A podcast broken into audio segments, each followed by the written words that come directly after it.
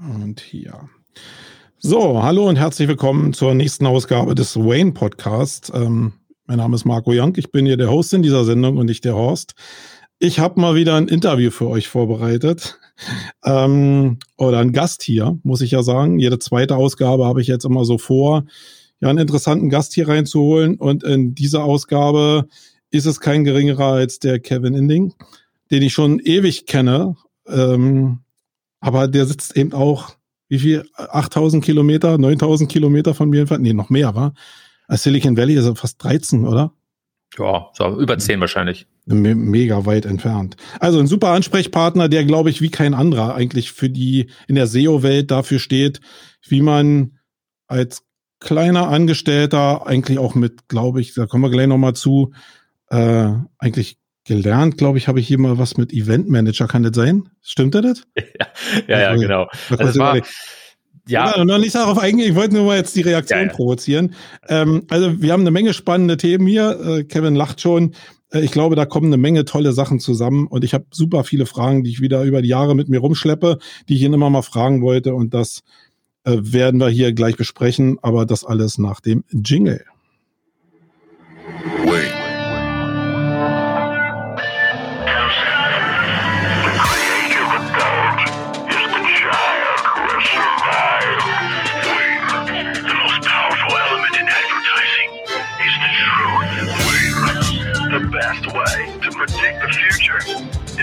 good. In our factory, we make lipstick. In our advertising, we sell hope.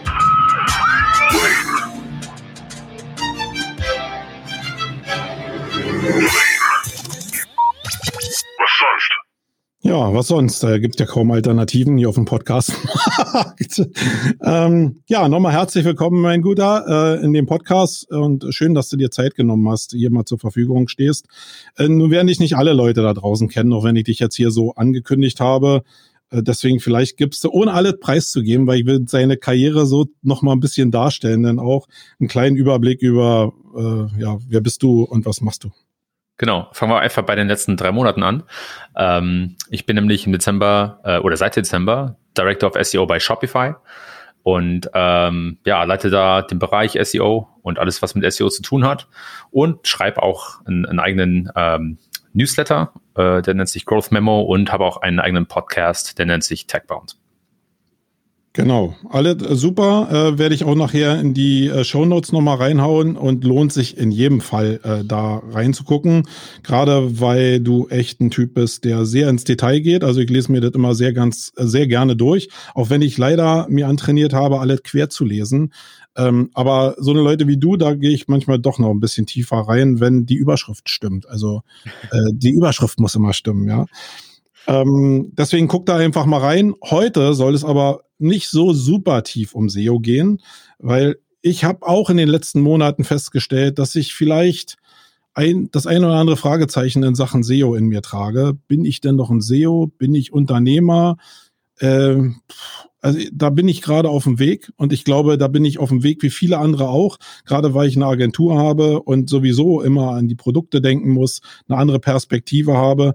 Nichtsdestotrotz ähm, würde ich das ganz gerne ein bisschen tiefer besprechen und wir werden da sehr auch ins Detail gehen, hoffentlich äh, aus der Erfahrung von Kevin, ja, wie sich das in der Zukunft vielleicht mit SEO gestaltet äh, und nicht jetzt irgendwie irgendwelche Updates irgendwie analysieren, weil am Ende des Tages, glaube ich, da haben wir sowieso keinen Einfluss drauf, sondern wir sind dann nur die Menschen, die reagieren. Pass auf, Kevin, ich gehe einfach mal jetzt so die Sachen durch, die ich einfach mal hier so recherchiert habe jetzt hier für den Podcast. Und die fand ich irgendwie ganz lustig, irgendwie, weil ich es noch nie so gemacht habe. Also ich sehe hier, dass du ähm, ähm, Gymnasium gemacht hast in Trier. Ja. Das stimmt noch so? Also das du musst sagen, ja. wo du dich verschrieben hast, vertippt hast in, deiner, in deinem so. Lebenslauf. Dann hast du irgendwie einen Bachelor in Bonn gemacht. Da wusste ich jetzt das erste Mal nicht mal, weil hier habe ich noch Bad Honnef auch drin als, als Eventmanager. Weil hast du eigentlich wirklich mal gelernt? ja, das stimmt schon. Also ich habe ähm, auf dem Papier eigentlich ein, äh, ein, ein, Bachelor of Arts in Event Management. Dazu muss man mal sagen, also Bad Honnef ist bei Bonn, Rhein-Sieg-Kreis und das ist eine eigentlich eine, eine Art Manager ähm, Universität. Ne? Es ist eine anerkannte Universität mit einem anerkannten Abschluss und die, die bieten verschiedene Abschlüsse an. Also hast zum Beispiel sowas wie ähm, Hospitality, was glaube ich Gastronomie ist. Du hast Event, du hast ähm, äh, noch was im Bereich äh, Flugmanagement und da gibt's noch so ein paar andere Tracks. Ne? Es im Prinzip ist es ein, ein wie soll man sagen, ein, ein ähm, BWL-Abschluss auf Englisch mit einer Spezialisierung. Und bei mir war das halt Eventmanagement. Also ich dachte mal, dass ich so in die Richtung gehe. Äh, hat mich mal, hat mich mal äh, begeistert, aber es wurde dann auch sehr schnell klar, dass es das nicht wird. Also, um das mal kurz zu beleuchten, ne, ich habe halt, du hast im, äh, äh, du hast halt im was war's, vierten Semester hast du ein Praktikumssemester. Ne? Das habe ich damals gemacht bei ähm, Texas Instruments in München. Ja? Und da habe ich sehr schnell gelernt, ah, okay, Event ist, glaube ich, doch nicht ganz so das, was ich mal machen möchte. War, war ganz cool als Erfahrung, aber ähm, ich wusste schon damals, dass ich das nicht zu Ende bringe und habe den Abschluss natürlich zu Ende gebracht, aber dass ich da nicht in dem Bereich arbeite. Und bin dann danach in die Schweiz gegangen zu einer Privatbank. Äh, das war so der zweite na, wie soll ich sagen, äh, der zweite Versuch, äh, wo ich dachte, oh, das sieht doch super aus, machst du, aber da wurde dann auch sehr schnell klar, mh, hm, ist doch nicht so ganz das, was ich machen will. Und dann bin ich eigentlich eher so meiner Passion gefolgt, also SEO. Und dann bin ich zurückgekommen nach Deutschland, nach circa einem guten Jahr in der Schweiz und habe bei äh, The Reach Group, damals noch eine andere Reach Group als heute, ein, ähm, als Trainee angefangen im Bereich SEO. Und da habe ich gemerkt, ah, okay, das Also das der, wirklich der alte Karren unter Bosek, ich weiß gar nicht mehr, wann die ja, sich aufgelöst ja, ja. hatten, aber da warst du noch. Ne? Also das war, die Frage habe ich mir nämlich gestellt gerade. Verrückt, also einer, äh, der unter Alpha-Tieren groß geworden ist. Ey, total, total. Also das war halt auch echt wirklich, muss man ehrlich sagen, totaler Glückstreffer. Ich weiß nicht, warum die damals sagten, es wäre eine super Idee, mich dahin zu holen. Aber das war echt ein Hammer. Also ähm, das Ding ist, ich hatte mich schon so ein bisschen mit SEO beschäftigt, seitdem ich eigentlich 16 bin. Jetzt nicht im großen Stil, ich hatte keine krassen Affiliate-Projekte oder sonst was, aber mhm. ich habe mir in dem Alter so ein bisschen äh, HTML und CSS beigebracht, ein bisschen Photoshop, äh, habe so ein paar einfache Webseiten gebaut und mich dann auch gefragt, wo die Leute eigentlich herkommen, die die Website besuchen und bin so ein bisschen auf den Trichter SEO gekommen. Damals gab es halt noch nicht so viel, da gab es halt viele Foren, ne? da gab es mal ein, ein, PDF von Promni, was ist SEO, Sol solche Geschichten. Und ähm, der, der Start bei TG hat mich dann echt so richtig auf den Fast Track gesetzt, also auf eine, auf eine Schiene, die mich extrem schnell nach vorne katapultiert hat.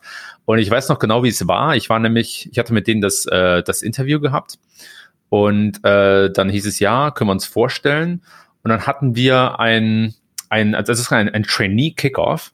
Also TRG hatte damals wirklich, was war das? Waren bestimmt acht Trainees oder so eingestellt. Ähm, und wir sind an die Nordsee gefahren zu, zu so einem Wochenende, zu einem Kennenlernwochenende. Ähm, und da waren halt echt mega Tiere dabei. Ne? Es war, war der Bursek und dann waren Leute wie Florian Stelzner und Johann van Hülsen. Ähm, Astrid. War die auch Astrid, ja. Astrid ist, glaube ich, kurz bevor ich angekommen bin, gegangen. Und mit der bin ich natürlich auch in Kontakt, äh, auch ein, äh, ein Mordstier, äh, der Florian Elbers, die Anita Böhm, weißt du, also wirklich so, so Leute, die du halt heute, heutzutage auch überall siehst. Und das waren halt meine Mentoren, die haben mir mhm. SEO sozusagen beigebracht, ne? Und das hat mir natürlich, das, wenn du so eine Schule hast, natürlich äh, keine Frage. Den äh, Sebastian Karre muss man dazu auch noch nennen. Genau, und dann, ähm, ja, müssen wir jetzt nicht drauf eingehen, dass sich das irgendwann aufgelöst hat, weil das vielleicht mit Alpha-Tieren am Ende dann doch nicht so klappt. Also war zumindest das, was ich so rausgezogen habe. Also viele von denen, die du gerade jetzt beschrieben hast, sind ja mittlerweile eigene Agenturbesitzer. Die wollten alle irgendwie selbst was wuppen und die Leute äh, in so einer eigenen Agentur zusammenzuhalten, die werden natürlich schnell flügge. Äh, ich glaube, viele sagen ja immer so, sie wollen die Maximalexperten haben, aber ich glaube, das ist so ein ein Beispiel auch dafür, dass das auch nicht immer so zuträglich ist, die Maximalexperten äh, mit ja. unternehmerischem Skill auch irgendwie zusammenzubekommen. Aber für dich war es super. Du bist dann im Zuge der Auflösung der THG dann, denke ich mal, dann weitergezogen. Ich habe jetzt hier, ich weiß gar nicht, wie man es, Synergy oder äh, wie, ja, genau. hat man das also, ausgesprochen damals? Es ist interessant, weißt du, das, das Ding ist bei THG, ich glaube, wir waren ein bisschen vor unserer Zeit. Ähm, wir haben nämlich, kamen am Punkt, wo wir gesagt haben, hey, SEO ist schön und gut, aber da gibt es noch so viele andere Kanäle, die interessant waren.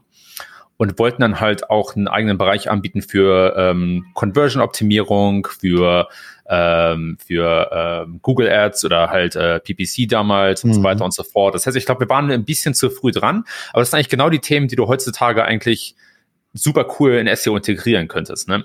Aber ja, also äh, TRG hat sich dann aufgelöst. Ich bin schon ein paar Monate vorher gegangen ähm, und zwar zu einer Agentur, die nennt sich Unique Digital, sitzt auch in Hamburg und die gehören zum Syzygy-Konzern. Ja, den Namen muss man, muss man sich auch erstmal auf der Zunge zergehen lassen. Das ist tatsächlich ein Sternbild, Syzygy. Und äh, nachdem hat sich diese Agentur oder diese, diese wie sagt man, äh, das, äh, fast schon Konglomerat benannt. Uh, Unique Digital war die Performance-Agentur, aber da gehörten noch ein paar andere Unternehmen dazu. Und äh, da hatte ich dann auch angefangen. Und äh, das war auch sehr spannend. Wir hatten auch große Kunden gehabt und, und ja, viele verrückte äh, Erfahrungen. Weißt du, als SEO kommst du halt auch manchmal in Situationen, wo du dir denkst, wie, wie krass ist das denn? Ich weiß noch genau, dass ähm, wir damals ganz gute Connections hatten zu Wiesenhof, ja, also einer größten Schlechter in Europa und kennt man ja sicherlich. Und ich weiß noch genau, wie da der Chef kam und uns vier Stunden lang erklärt hatte, wie wie eigentlich dieser Konzern funktioniert und wie die mit ihrer Reputation irgendwie am Kämpfen sind und, und, und äh, wie die Leute, also gab es auch damals viele Demonstrationen wegen verschiedener ähm, Skandale mit Tierhaltung und dies und das, also lauter solche Sachen halt. Ne? Mhm.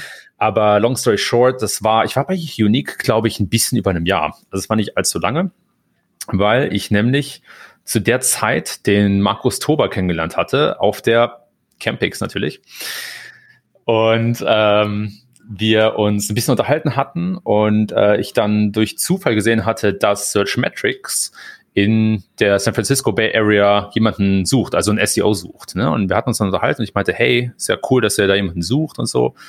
Und dann meinte der Markus, ja, ähm, aber bevor du die Frage stellst, ob, ne, also wie es aussieht. Äh, möchte nur sagen, dass wir generell keinen aus Deutschland rüberschicken möchten, weil es einfach vom Papierkram her und vom Visum ein mega Hassel ist. Kann ich auch total mhm. verstehen.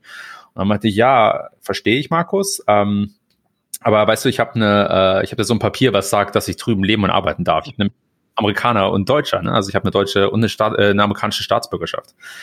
Und äh, dann meinte er, oh ja, ähm, das ist ja interessant, dann äh, komm doch mal vorbei. Und das hieß, ich glaube, eine Woche nach der Campix wurde ich dann nach Berlin eingeladen zum Interview. Ähm, bin dann die drei Stunden von Hamburg nach Berlin im Auto gefahren und äh, habe mich dann in einen in ein sechs Stunden Kreuzverhör begeben zwischen Markus Tober und Holger Etzel, die beide auch echt spitze sind, ne? Und ähm, mich dann durch einen Hammer-Interview-Marathon gejagt hatten. Also es war echt, ich glaube, es war das, das schwerste Interview, was ich je hatte in meinem Leben. Und äh, war dann auch am Ende total fertig, will ich sagen, und dachte auch, dass ich das komplett vergeigt hatte. Ne? Also ich weiß noch genau, wie ich zurückgefahren bin aus Berlin nach Hamburg, was circa drei Stunden dauert und überhaupt diese Fahrt gar nicht wahrgenommen hatte. Also plötzlich vor meiner Wohnung stand und dachte, oh krass, bist ja schon da. Äh, so, so leer war ich da am Kopf. Mhm. Ne? Und dann am nächsten Morgen hat der Markus mich angerufen und gemeint, ja, äh, ich kann mir das vorstellen mit dir. Und dann, äh, ja, dann habe ich mich dazu entschieden, in die USA zu gehen. Ne? Also habe dann wirklich all meine Möbel in ein Lager gepackt in Hamburg. Die sind heute noch da. und äh, bin dann für ein paar Monate nach Berlin gezogen und dann rüber in Silicon Valley. Also auch so glückliche Mikroumstände, ne? Mikromomente des Lebens, dass du jetzt irgendwie die Staatsangehörigkeit noch hattest. Äh, du hast mir ja auch geholfen, als ich irgendwann mal im Urlaub war und irgendwie eine Fluglizenz für meine Drohne brauchte, äh, warst du auch ähm, schnell parat und hast mir da irgendwie so einen Führerschein organisiert. Also äh, manchmal ist es ja echt von Vorteil. Und dann, aber was hast du da gemacht? Ich meine, äh, da kommst du dahin in, ja, in nicht ein fremdes Land. War, warst du jetzt äh, schon in der Kultur drin noch? Also wie viel Teil ist denn, also du hast einen Pass, aber wie viel Teil von dir ist Amerikaner? Ja, weißt du, das ist eine interessante Frage. Ich bin, seitdem ich wirklich ein kleines Baby war, regelmäßig in den USA, meistens zum Urlaub halt. Ne? Und äh, ich habe auch Familie in Los Angeles. Also ich kenne diese Kal Kalifornien-Kultur schon. Und ähm, würde auch sagen, weißt du, dass ich in, in in Deutschland oft so der Amerikaner bin und hier in den USA oft der Deutsche. Also ich lebe schon wirklich so zwischen den Welten und mhm. habe auch, vereine das auch so ein bisschen in meiner Identität. Ähm, aber ja, insofern, ich wollte auch immer rüber nach Kalifornien. Das war immer so ein Lebenstraum von mir. Und ähm, wollte aber auch immer auf einer Chance reiten. Also wollte das nicht einfach mal so ohne Job, ohne alles äh, riskieren, sondern wollte schon so ein kalkuliertes Risiko eingehen. Und das war halt Search Metrics für mich. Genau, also und dann hast du aber ähm, ja faktisch, also ist äh, Search Metrics ja Auftraggeber gewesen und du bist dann als Consultant in Firmen reingegangen oder wie muss ich mir das vorstellen? Genau. Ähm, also bei Searchmetrics gibt es ein Consulting-Arm. Das ist ein Inhouse-Team. Die machen Consulting für einige der größten Kunden. Ne? Also klar, Searchmetrics ist in erster Linie eine Softwarefirma. Aber für einige Special-Kunden gibt's auch, ähm, gibt's auch extra Consulting obendrauf. Und das heißt, ich bin dann rübergegangen in Silicon Valley mit dem Ziel, da auch ein Team an Consultants aufzubauen und mich um die größten Firmen zu, zu kümmern. Und das waren dann so Kaliber wie, wie eBay oder Pinterest und so weiter und so fort. Das heißt, ich war dann auch wirklich bei eBay auf dem Campus für den ganzen Tag in der Woche für, für über ein Jahr. Also war auch wirklich tief in die Firma integriert und wir haben auch echt einige abgefahrene Sachen mit eBay gemacht und da habe ich natürlich auch unheimlich viel gelernt von. Äh, dementsprechend war das nochmal so ein Moment, wo, wo ich sagen würde, dass mein Verständnis von SEO und meine Karriere auch wirklich nochmal nach vorne katapultiert werden. Ne? Also auf der einen Seite zieht sich bei mir halt so ein bisschen dieser ähm, Faden durch meine Karriere oder durch meinen Lebenslauf äh, von Moment, wo du einfach Glück hast, ne? wie zum Beispiel TRG, Markus Tober, noch ein paar andere Momente, aber auch diese, diese Punkte, wo du echt so auf dem Katapult nach vorne geschossen wirst. Ne? Und das war diese Erfahrung bei Searchmetrics im Silicon Valley sicherlich für mich.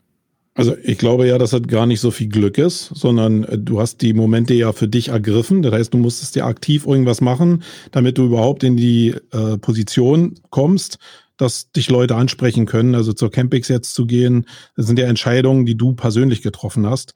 Und da kann ich nur jeden da draußen, der jetzt hier zuhört, irgendwie ermuntern, dass ihr was machen müsst, damit irgendwas passiert. Ich glaube, das ist auch bei mir so.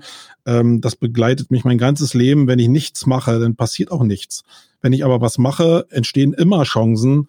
Äh, und ja, ich glaube, das hast du einfach auch in Perfektion gemacht. Aber ja, sag mal, wie, jetzt bist du ja doch deutsch kultiviert irgendwie. Äh, jetzt kommst du darüber, hast so ein, also so ein Ideal von Silicon Valley, von großen Brands. Und jetzt kommt der kleine Kevin da an und da ist diese große Welt von Silicon Valley. Wie, wie lief das so, diese Adaption irgendwie? Die stelle ich mir irgendwie interessant vor. Ja, weißt du, es war sehr spannend. Du hast natürlich deine eigene Vorstellung vom Silicon Valley und die, die kann nur falsch sein. Du kannst, kannst dir nicht vorstellen, wie es ist. Ähm, es hat mich in vielen Dingen positiv überrascht, in einigen Dingen auch negativ. Also es ist erstmal, man kommt halt rüber und denkt so, dass man hat so die Erwartung, dass man ähm, automatisch in, in so eine Art Welt reingerät. Und die, die Realität ist eher so, dass sehr viel hinter den, hinter den Türen stattfindet. Ne? Also du kommst im Silicon Valley an und es ist halt, es sieht halt, es ist ein normaler Fleck von Kalifornien erstmal, ja. Also fliegen jetzt keine Roboter rum oder Autos oder sonst was, jetzt nicht die Zukunft. Aber wenn du mit den Leuten redest, dann wird dir langsam klar, was das eigentlich bedeutet. Ne? Also hat für mich auch wirklich ein paar Monate gedauert, wo ich am Anfang wirklich in jeder Ecke geschaut habe, okay, wo ist das Silicon Valley? Weißt du, was macht das Silicon Valley hier aus? Aber das siehst du von außen nicht. Weißt du, du musst da leben und dann merkst du, oh, okay, wenn du mit den Leuten sprichst, die sind alle unheimlich optimistisch. Zu einem, fast schon zu einem Grad, der an Naivität grenzt. Die sind alle sehr, sehr ehrgeizig. Ne? Also klar, es ergibt ja auch Sinn, ne? Aber die haben wirklich alle Hunger und die haben auch wirklich alle eine sehr, sehr offene, liberale Einstellung. Ne? Das brauchst du auch.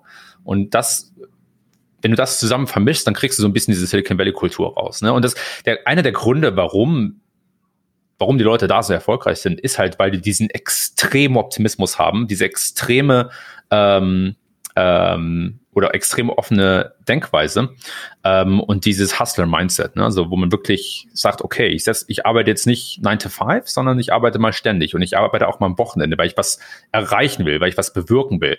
Und wenn du wenn du mit so einem Mindset dahin kommst und triffst 100 andere Leute, die genauso denken, dann verzehnfacht sich das, ne? Das, das, das, das schaukelt sich sozusagen hoch. Und so, das war so meine Erfahrung im Silicon Valley, ne? Also auch als, als Deutscher, wo man ja auch ich glaube, als Deutscher kommt man dahin und man ist generell ein bisschen vorsichtiger, ein bisschen zurückhaltender, ein bisschen genauer. Und Silicon Valley ist einfach, oh, cool, da hast du eine geile Idee, alles klar, let's go, let's see what happens, weißt du, lass mal, lass mal probieren, lass mal gucken. Ah, mhm. okay, hat nicht geklappt, mach mal ein bisschen anders, weißt du. Und ich glaube, als, als Deutscher, und ich spreche da hauptsächlich für mich, kommt man in Silicon Valley und denkt sich, ist man erstmal zurückhaltend, vorsichtig und denkt man, ah, was können, was können denn schief gehen und so weiter. So wird da aber nicht gedacht. Und das ändert sich aber auch sehr schnell. Wenn du in diesem Pool der Leute, ne, oder in so einem Pool lebst, ähm, dann, dann adoptierst du dieses Mindset relativ schnell.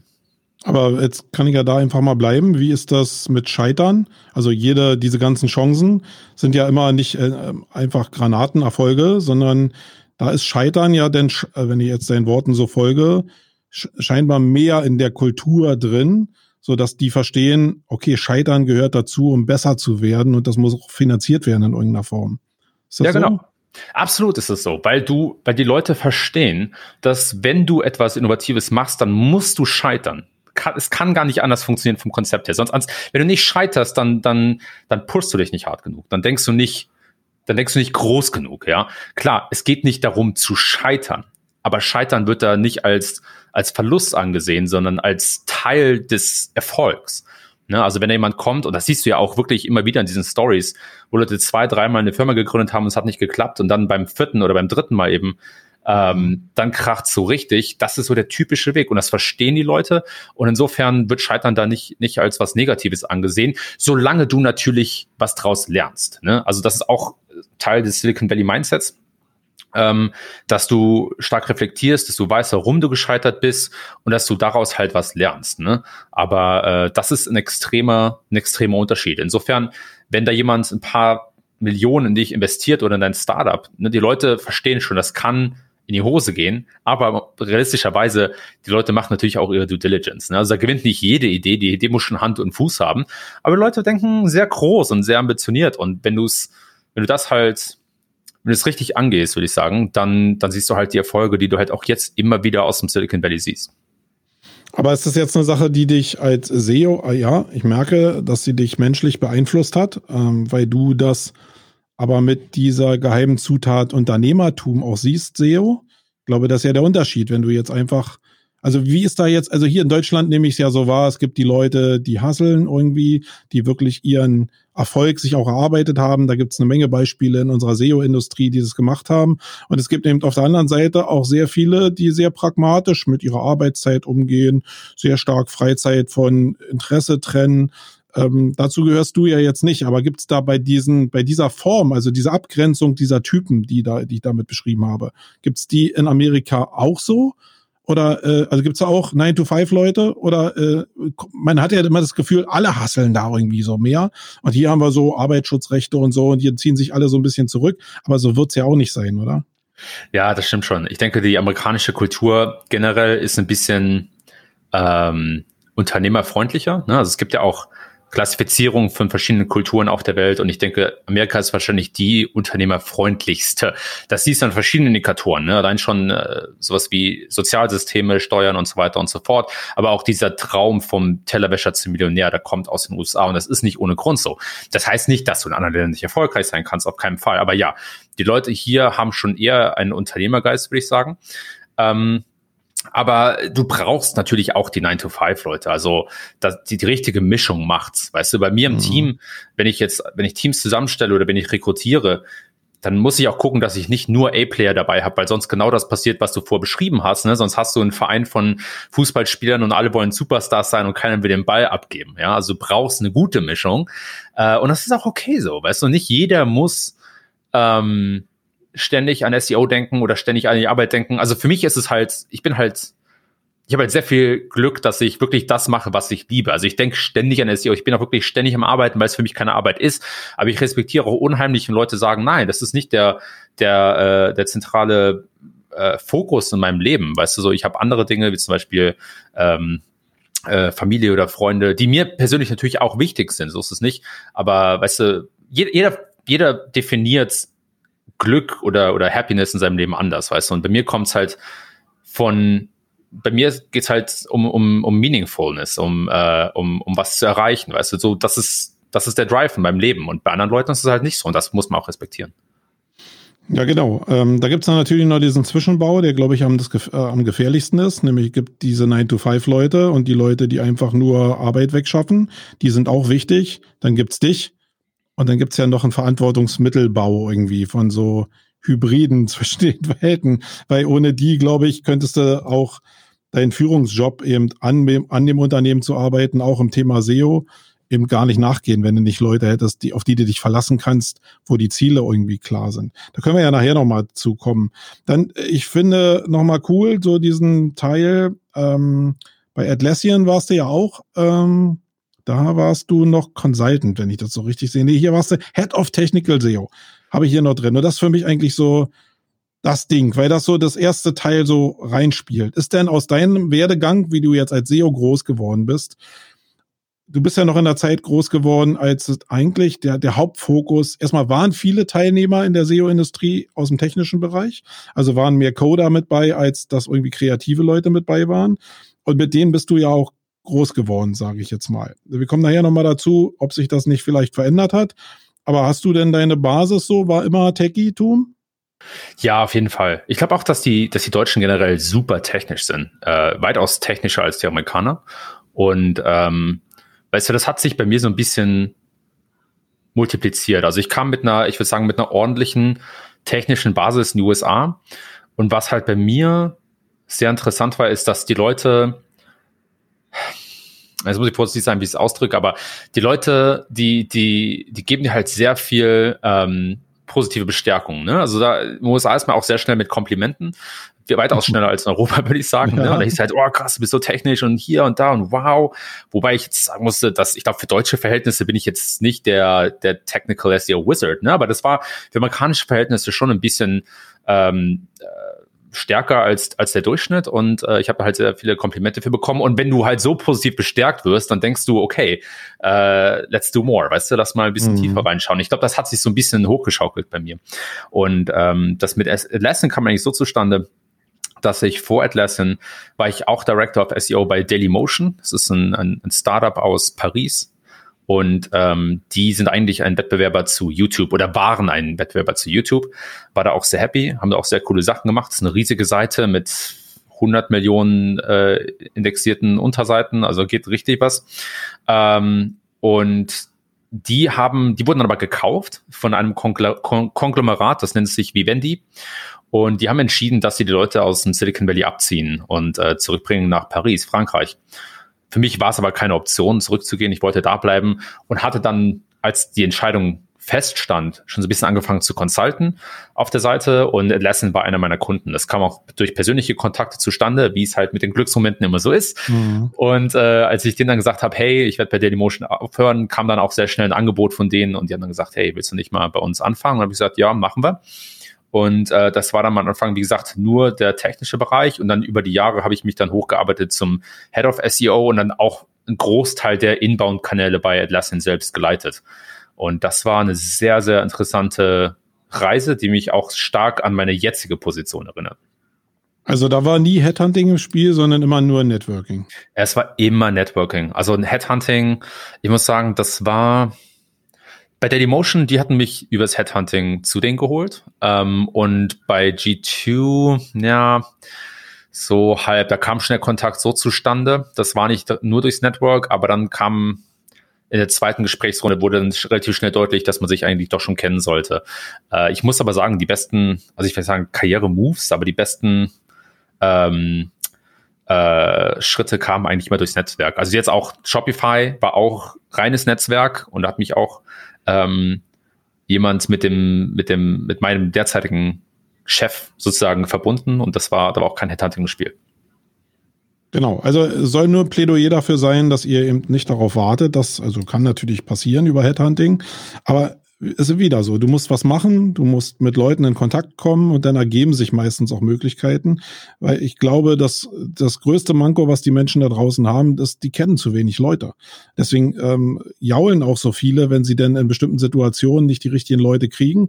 Das zeigt ja eigentlich nur, dass sie, dass sie zu wenig Leute kennen, sonst würden ihnen ja ein paar einfallen ähm, die sie dann kontaktieren können. Ich sehe ja auch noch in deinem Lebenslauf, bevor wir jetzt zu G2 kommen, äh, dass du im German Assessor, äh, Accelerator äh, Mentorship da drin bist. Also die Verbindung zwischen den Vereinigten Staaten und Deutschland.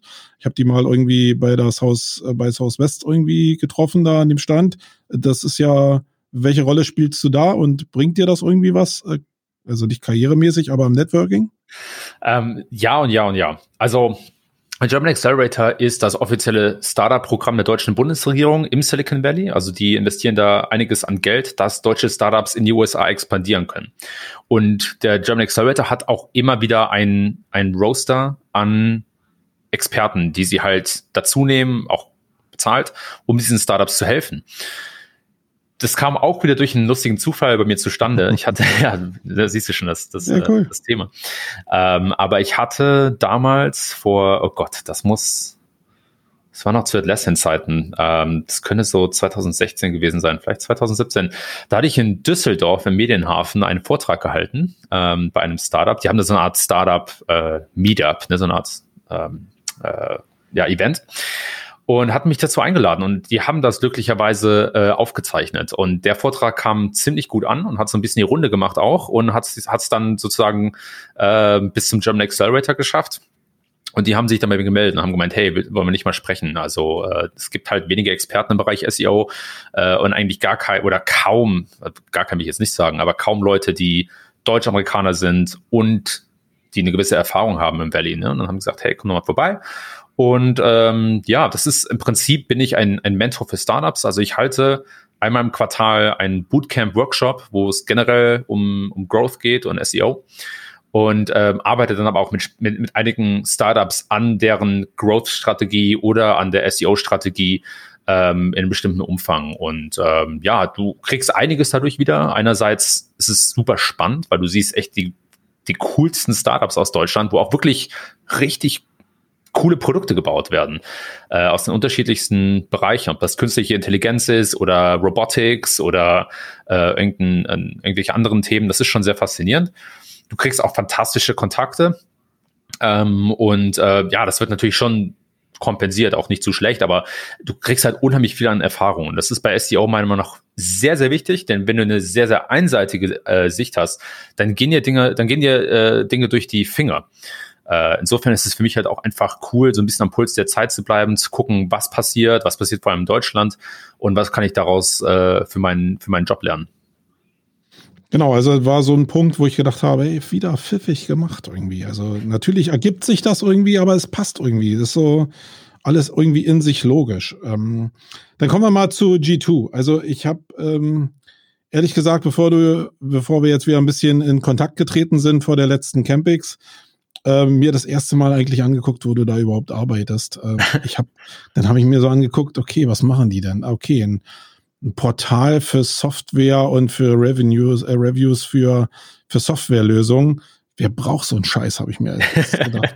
also sagen wir mal so, aus dem, aus der Sicht als Unternehmer habe ich das wirklich so gedacht, weil ich mein ganzes Leben besteht daraus, dass ich mich selbst in Softwarelösungen einarbeiten musste, weil ich mich nicht auf das verlassen kann, was irgendwelche so eine Plattform mir liefern. Also vielleicht den ersten Kontakt hin zu dem Lied, dass ich überhaupt weiß, dass es die Software gibt, aber danach ist es harte Arbeit. Also der härteste Prozess ever, die richtige Softwarelösung auszuwählen. Und dann habe ich mir gedacht, ja, aber der Typ, der, der, der macht ja doch nicht einfach so, nicht nur, weil da irgendeiner mit einem Bündel Geld irgendwie lockt. Und dann ist mir so klar geworden, okay, das ist ein Markt, der ist jetzt searchmäßig überhaupt noch nicht so richtig beackert. Und äh, da ist eine riesen Nachfrage eigentlich da. Und dann macht er es so klick, klick, klick, klick, klick. Als SEO zumindest habe ich dann verstanden, auf was du dich da einlässt. Ähm, und da kannst du ja noch mal ein bisschen was zu sagen. Und in deiner Bezeichnung, in deiner Stellenbezeichnung, warst du da Vice President of SEO und Content Schrägstrich Marketing. Und äh, ja, die beiden Sachen, erstmal vielleicht noch was zu G2 und dann, warum in der Verbindung? Also du hast vorhin schon ein bisschen was zu, du hast mal Photoshop gelernt, war so eine Diskussion, äh, die ich immer angestoßen habe in den letzten Wochen. Deswegen will ich darauf noch ein bisschen rumreiten. Ähm, aber da kommen jetzt so die Welten zusammen. Okay, einmal der technische Kevin und jetzt irgendwie diese Welt von SEO und Content, die ja schon ihre Daseinsberechtigung haben. Äh, lass uns mal so über das Thema so einsteigen in diesem Bereich. Alles klar. Ähm, vorher muss ich noch kurz mal sagen, dass es auch sehr interessant war, wie ich eigentlich zu G2 gekommen bin. Also ich hatte bei Atlassian nach einigen Jahren gemerkt, dass ich da ein, ein Career Ceiling habe, also dass ich da nicht weiterkomme. Und klar, Gehalt war gut, Aktien waren gut, also du, du sitzt da sehr bequem, aber das ist für mich nicht so nicht so attraktiv. Vielleicht irgendwann, wenn ich mal Kinder habe, aber das ist nicht so, das, das ist nicht das, worauf ich hinaus will. Ne? Ich glaube, das haben wir auch vorhin so ein bisschen besprochen. Ne? So dieses 9 to 5, das reicht mir nicht. Mhm. Und ich hatte dann also für mich entschieden, dass ich Atlassian verlassen werde. Das war auch in sich so eine, ich, ich habe mich da auch sehr wohl bei gefühlt, dass ich das sozusagen zu Ende bringe, das Projekt. Ne? Ich meine, du bist nie wirklich fertig mit SEO. Ähm, aber ich hatte, wir hatten echt coole Projekte gemacht, wir sind super gewachsen und so weiter. Und ich kam dann an einen Punkt, wie ich sage, so, wo ich, wo ich zu mir gesagt habe, das passt so, weißt du, wenn du hier aufhörst, dann kannst du zufrieden sein. Hab dann also gekündigt und habe mich dann ohne neuen Job erstmal auf den Markt äh, begeben. Hab dann also gesagt, hey, ich hatte war bei einem Podcast zu Gast, habe einige Artikel geschrieben, habe ein paar Präsentationen gegeben und habe gesagt, hey, so ich bin Free Agent, wer hat Lust zu reden? Und dann kamen auch echt super coole Leute auf mich zu von allen möglichen Unternehmen, von HubSpot und Drift und Intercom und noch ein paar anderen. Also waren echt sehr spannende Gespräche dabei. Und ich muss sagen, das war für mich eine der besten Karriereentscheidungen, die ich je getroffen habe. Ne, du gehst ja schon im normalen Karrierewerdegang von Job zu Job, aber hast immer das nächste Ding eigentlich so in der Hinterhand. Wenn du aber an einen Punkt kommst, wo du dir vielleicht ein paar Monate äh, erlauben kannst, nicht direkt das nächste Ding in der Hand zu haben, dann kommst du echt an coole Leute und kannst sehr coole Gespräche führen. Ne? Und das war bei mir der Fall. Äh, ich konnte da ein bisschen ähm, egoistisch sein mit, mit meiner Zeit und meinem Geld. Wie gesagt, keine, keine Kinder, keine Familie. Und ähm, habe dann einfach gesagt, so, ich, ich mache jetzt ein bisschen Consulting nebenbei, aber werde nicht so werde nicht direkt das, das erste Ding annehmen, sondern werde werd gucken, was ich für Möglichkeiten habe.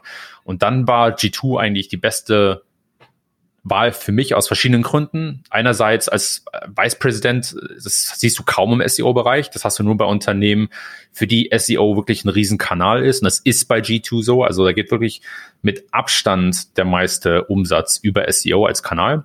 Die hatten halt auch die Wahrnehmung, dass SEO wichtig ist. Und ich hatte große Teams unter mir, hatte also die Ressourcen, um wirklich was zu bewegen. Und ja, klar, Gehalt war auch gut und so weiter und so fort, aber es war, war eine super Möglichkeit, um zu lernen. Und G2 ist eine interessante Seite, denn die ist sehr skalierbar. Ne? Du hast halt fünf, sechs verschiedene Seitentypen, multipliziert mal 100.000 und kannst wirklich coole Tests fahren. Und ich glaube, das kann man auch von außen sehen, wenn man sich den Traffic mal anschaut auf Moz oder SEMrush oder Ahrefs, der geht in den letzten Monaten echt wirklich gut nach oben. Und äh, das ist das Resultat von viel Testing, von, von harter Arbeit. Und ich glaube, das wäre mit einer SEO-Manager-Position nicht so möglich gewesen wie mit der Vice President-Position. Ne? Also ich habe dann wirklich direkt zum CMO reported, hatte ein Team von fast 35 Leuten unter mir aus technischen SEOs und Content Marketers. Und ähm, ja, so haben wir das Ding halt gerockt. Die Konstellation ist tatsächlich sehr interessant mit SEO und Content Marketing. Es muss zum Unternehmen passen. Ja? Bei G2 ist es halt so, du hast den Marktplatz, der lebt auf www.g2.com und du hast ein, was, was wir Learn Hub genannt haben, der lebt auf learn.g2.com.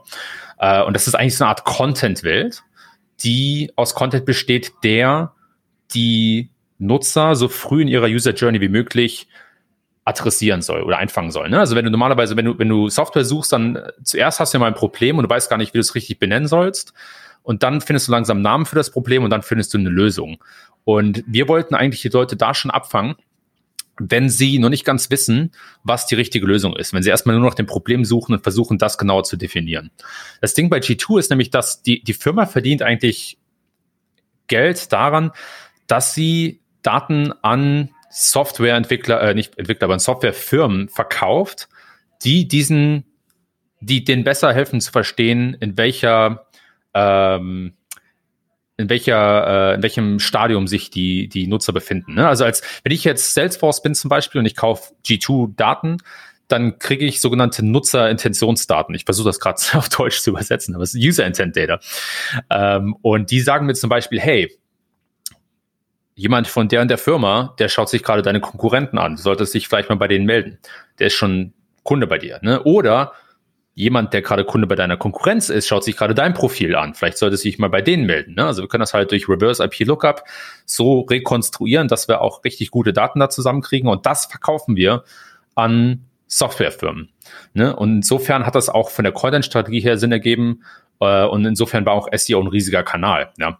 Äh, es ist auch ein sehr, sehr konkurrenzlastiger Bereich, Software Reviews. Ne? Also du hast da einerseits, wenn wir uns jetzt mal, äh, wenn wir kurz ins Thema SEO einsteigen, es gibt ja den sogenannten SERP-Mix. Also wie mischen sich die, die Suchergebnisse aus verschiedenen Seitentypen zusammen.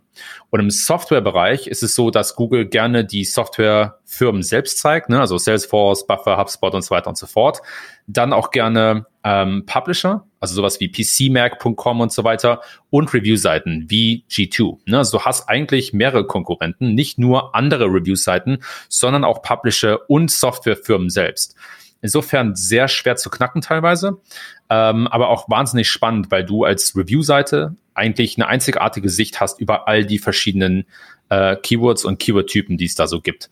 Ich, ich pausiere mal hier. es gibt noch einiges mehr über, über, über das Thema zu sagen und auch über den Split zwischen Content und SEO.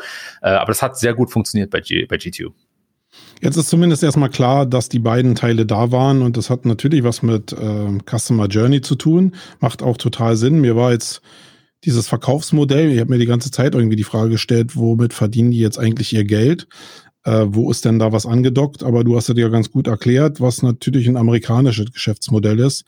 Äh, wir in Deutschland äh, sind ja schon bei HubSpot und so ziemlich, also da geht eine ganze Menge, ja. Man ist als Deutscher schon sehr verwundert, dass es so geht.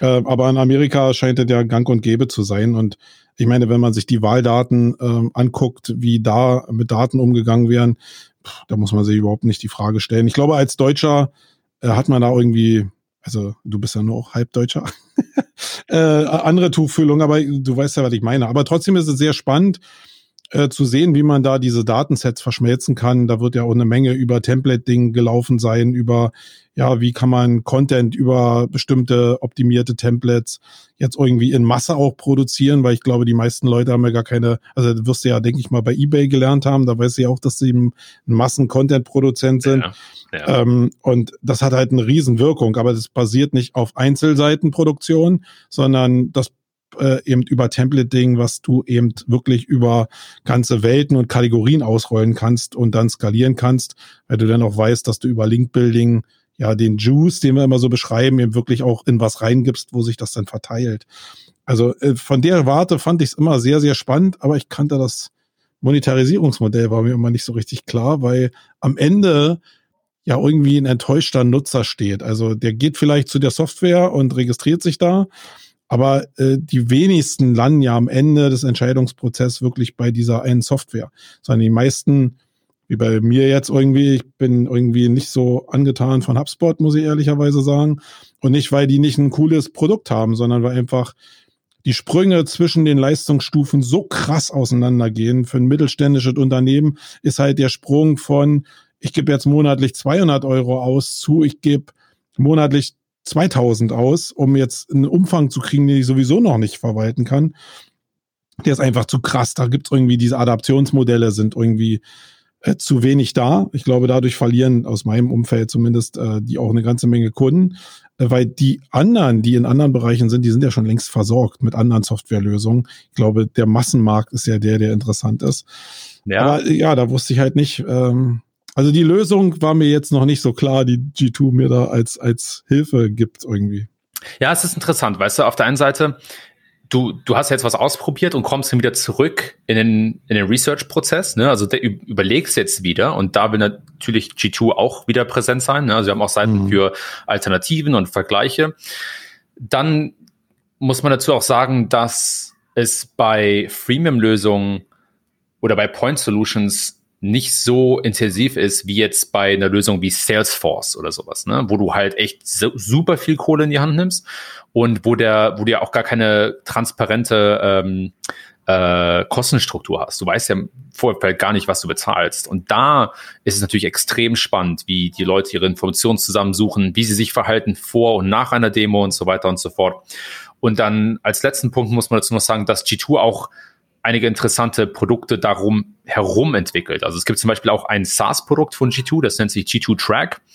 Das ähm, kannst du benutzen, wenn du eine große Firma bist und du hast irgendwie 200 äh, Softwarelösungen und du willst mal gucken, wie deine Leute die überhaupt benutzen und ob die die überhaupt benutzen. Oder ob du zum Beispiel sowas hast wie SEMrush und Ahrefs, also zwei Lösungen, die sich extrem überlappen und ob du nicht überlegen solltest, das vielleicht zu konsolidieren. Ne? Also dieser ganze Bereich Software, das ist eigentlich so ein Riesenthema, was G2 aus verschiedenen Ecken angeht mhm. und der Vergleich ist eigentlich nur einer dieser äh, Sichtweisen und da kommt noch und besteht auch eine ganze andere Menge. Ist auch sehr interessant, wie OMR jetzt äh, ähm, da was gebaut hatte. Ich war auch mit dem, mit dem Philipp in Kontakt vor einiger Zeit, äh, haben das ein bisschen besprochen. Äh, da tut sich ja auch einiges. Also ich glaube auch in, in Europa, ähm, da kommt, da kommt diese Idee von so einem Software-Marktplatz auch langsam nach vorne. Und das wird noch sehr, sehr spannend, weil die Unternehmen ja auch immer mehr für Software ausgeben. Guck mal jetzt zum Beispiel zur, zur Pandemie natürlich, Corona. Äh, letztes Jahr März, April, Mai, das war, da haben wir mehr Traffic gesehen als je zuvor mit Abstand. Und äh, aber da hast du auch solche Bereiche im Leben oder in der Industrie, die so zehn Jahre in die Zukunft gekickt werden, äh, wie zum Beispiel Remote Work oder von zu Hause arbeiten. Ne? Mhm. Und das ist natürlich für so einen Marktplatz sehr, sehr attraktiv weil sich viele Leute plötzlich mit Software beschäftigen müssen, die sich davor nicht beschäftigen mussten. Also der Markt wächst sehr stark und in verschiedensten Bereichen. Also es gibt Software für Dinge, die kannst du dir gar nicht vorstellen. Äh, ich glaube, wir sehen oftmals Marketing- und Sales-Software, aber der, der, Markt ist weitaus größer und da gibt's selten Produkte, die du schnell ausprobieren kannst oder schnell integrieren. Das ist ein ganz anderer Prozess. Da ist aber kein Arbitrage-Teil mit bei irgendwie in dem, in dem Geschäftsmodell, oder? Weil die Frage nee, habe ich mir immer gestellt, irgendwie, dass da. Capterra macht das. Also Capterra gehört zu Gartner und das ist so der größte Konkurrenz, Konkurrent eigentlich zu G2. Und Capterra ist wirklich ein Arbitragemodell. Da bezahlst du, äh, um an der Spitze zu stehen auf so einer Kategorieseite, ne, also sozusagen für dein Ranking. Mhm. Äh, und die verdienen auch wirklich so ihr Geld. Bei G2 kannst du nicht für deine Position bezahlen. Äh, du kannst im Prinzip nur für die Daten bezahlen und für ein bisschen Marketingmaterial auch. Ne? Wenn du jetzt der, der, der Leader bist in der Kategorie und du willst das Marketing benutzen, dann musst du dafür eine, eine Lizenzgebühr zahlen, aber es ist kein Arbitrage bei G2. Und für die Reviews musst du natürlich Geld bezahlen, weil es ja dann Review-Ranking oder wie? Nee, die sind auch kostenlos. Ähm, du kannst natürlich mehr aber, Reviews. Aber die kann ich ja kaufen, bestimmt. Nee, nicht so. Also du kannst nicht für Reviews bezahlen. Du kannst. Nee, also, also kann ich nicht jemanden kennen, der, der das machen könnte und ich bezahle ihn dafür, dass er dann äh, ein Review hinterlässt? Ich meine. Philipp hat ja auch irgendwie mit einem Geldschein gewinkt, irgendwie gewunken.